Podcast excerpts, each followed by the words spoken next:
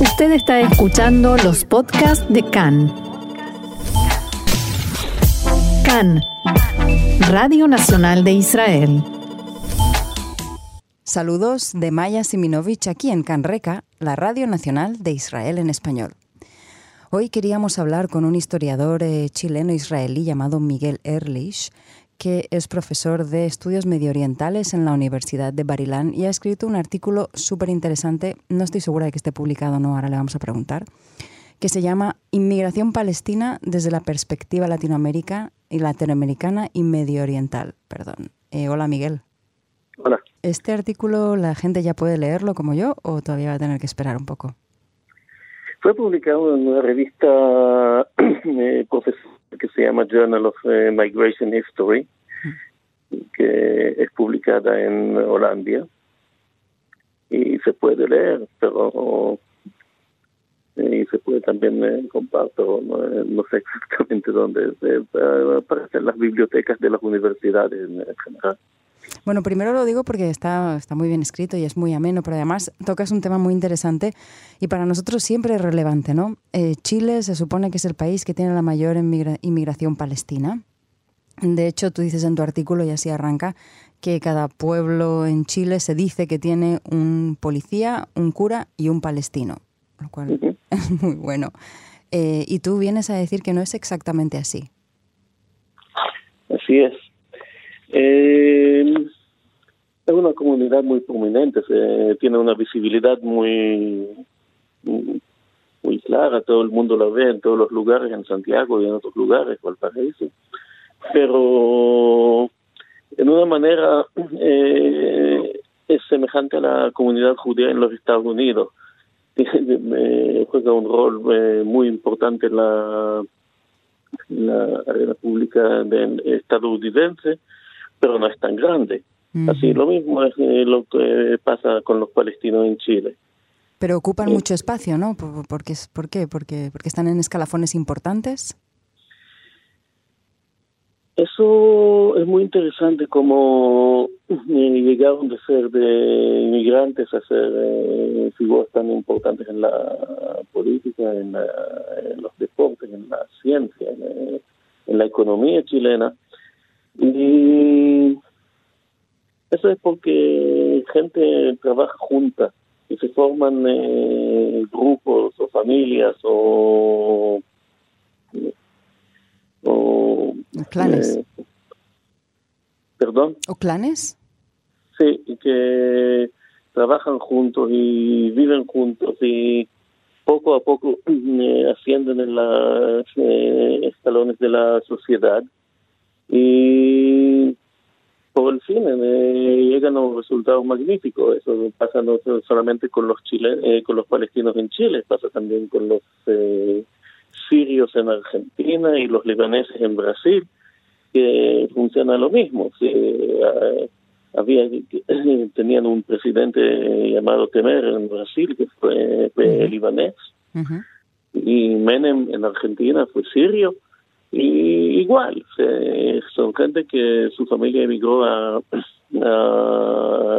Latinoamérica en al comienzo del siglo XX y llegaron muy, muy rápido a los escalones más, más altos de la sociedad. Y eso no pasa en general con la inmigración palestina. Eh, ¿Chile tiene algún, alguna cosa en el ambiente que ha provocado eso, te parece? ¿O los ha acogido mejor? ¿O es que los palestinos en Chile juegan el papel de los judíos en otros países de Latinoamérica? No sé, porque eh, no, no sucede nada más en Chile. Por ejemplo, el eh, presidente de El Salvador, el eh, señor Nayib Bukele, es palestino también. y, hay una comunidad de palestina muy importante en Honduras y también en otros lugares en Latinoamérica no creo que es típico de Chile. Lo, que sobresale en Chile es el eh, tamaño relativo de la comunidad, que parece que es más eh, grande que en otros lugares, pero eh, los procesos que llevan a eso que los palestinos sean tan prominentes en la sociedad ocurren también en otros lugares en Latinoamérica. Mm, pensé que Chile era el más próspero.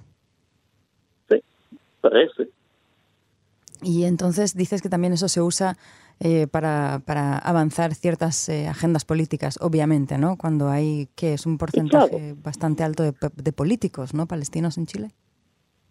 Sí, eh, así me parece. Es bien obvio.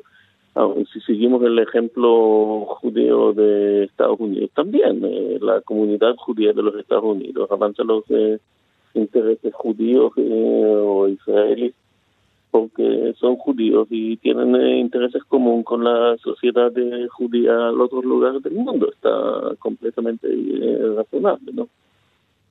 Igualmente los palestinos que tienen eh, su posición en, en Chile lo usan para avanzar sus intereses. ¿Y hay alguna cuestión identitaria que se pone en cuestión? Por ejemplo, quién es judío no siempre está tan claro. ¿Está claro quién es palestino? Claro que no. Eh, le puedo dar algún ejemplo. El capitán de la selección de tenis de Chile, alguien que se llama Nicolás Mazú. Mazú es una familia palestina que se eh, tuvo propiedades aquí en Jerusalén, no lejos de donde yo mismo vivo. Y llegaron a Chile durante de los años 30 o 40 del eh, siglo XX pero el, eh, su segundo apellido es Frid, o sea, su mamá, eh, madre es eh, judía. Así que es él. Según la ley judía, es judío. Entonces, es complicado. La cosa es, no es tan clara porque la gente que vive en, Chile y vive cuántas generaciones, cuando llegaron los primeros, la primera gente que llegó, entonces en general llegan solteros jóvenes. Un soltero así que llega de Belén o de Jerusalén en el año 1900, 1910 y se encuentra con una chica chilena y se casa con ella. Ella no sabe árabe. Ella, debo decir que todos, casi todos los palestinos en Chile son eh, cristianos, de ciertas, de, diferentes nominaciones, todos cristianos en general. Y llega a Chile y se encuentra con una chilena que no habla árabe y así la segunda generación ya no, no sabe árabe y se asimila dentro de la sociedad chilena.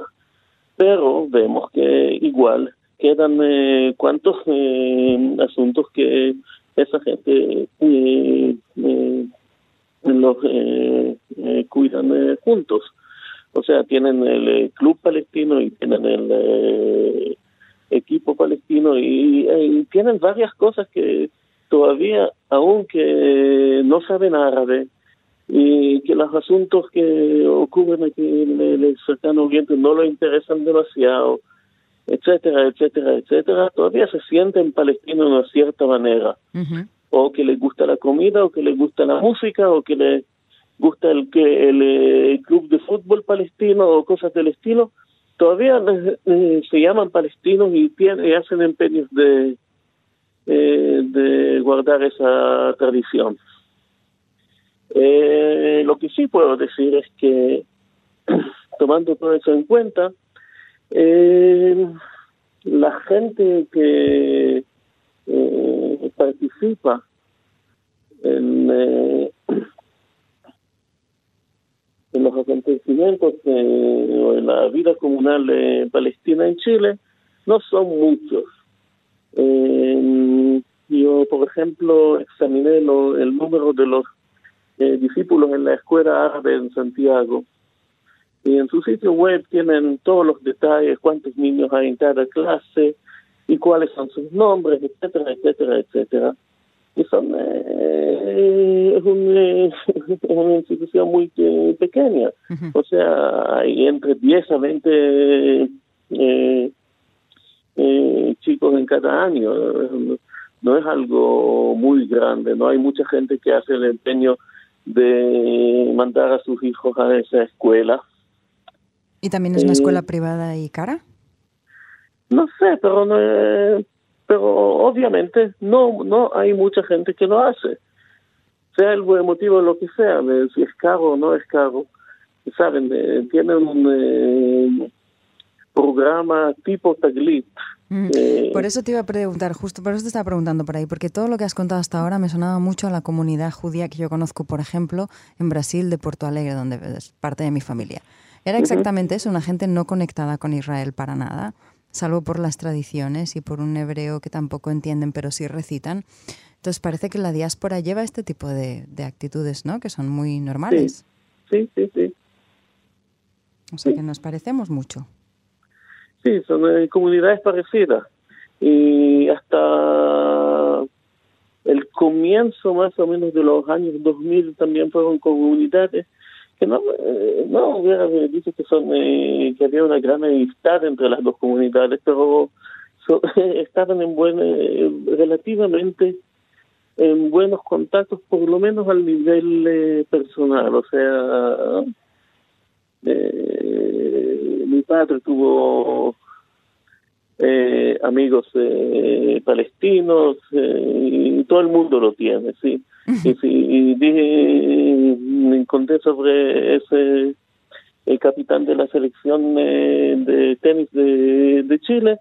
Entonces, si hay matrimonios mixtos, entonces significa que la gente se encuentra y tiene la posibilidad y no le importa demasiado, no es como ser un traidor que te casaste con un árabe o judía o cosas del estilo. Pero, ok, son gente simpática, decente, está bien. Eh, eh, no, no hay una gran diferencia entre ellos, o si sea español, alemán, eh, francés o qué sé yo, de, de origen. ¿Y qué querrá decir que la diáspora normaliza? Sí. Pero en, los, en los 20, en los últimos 20 años eh, eh, se ponen las relaciones un poco más al punto, donde hay una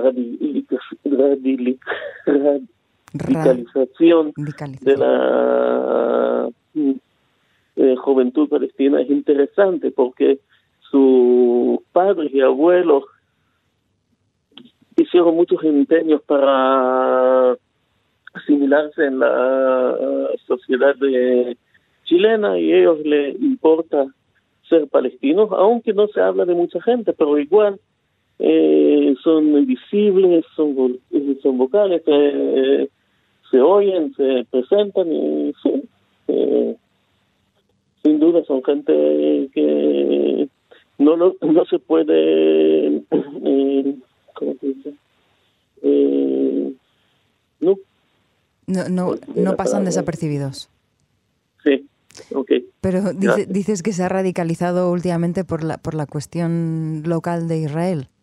No creo que es por la cuestión local de Israel. Creo que, eh, en cierta manera, la, el Internet, que hace posible tener contacto con las familias en, en Palestina en una forma relativamente fácil. Mm. Y la, el alto eh, y la y eso que la cuestión palestina está siempre en un un papel importante en, la, en, las noticias mundiales, etcétera. Entonces la gente se da cuenta y le interesa y se identifica, etcétera, sí, claro.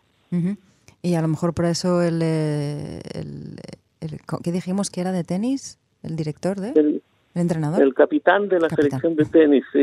Eso, entonces a lo mejor eligió el, la identidad palestina tal vez por eso, ¿no? Porque... No, no, no, no, no, no, lo eligió. Yo creo que él hoy día es chileno. No es ni... Eh, estuvo aquí con la selección, eh, jugaron contra Israel hace cuántos años en la Copa Davis y perdieron y dijo sí y los parientes eh, judíos eh, mis parientes judíos pues me vieron a visitar y etcétera sí. También no no creo que se identifica como palestino yo creo que se identifica como chileno. Chileno al fin y esa es la gran mayoría de la gente. Porque hace después si alguien tiene uh, un bisabuelo palestino y dos franceses y uno italiano y uno judío, etcétera. ¿Qué demonios es? eh, tiene un poco de todo. al fin y al cabo él va a decidir qué quiere ser él.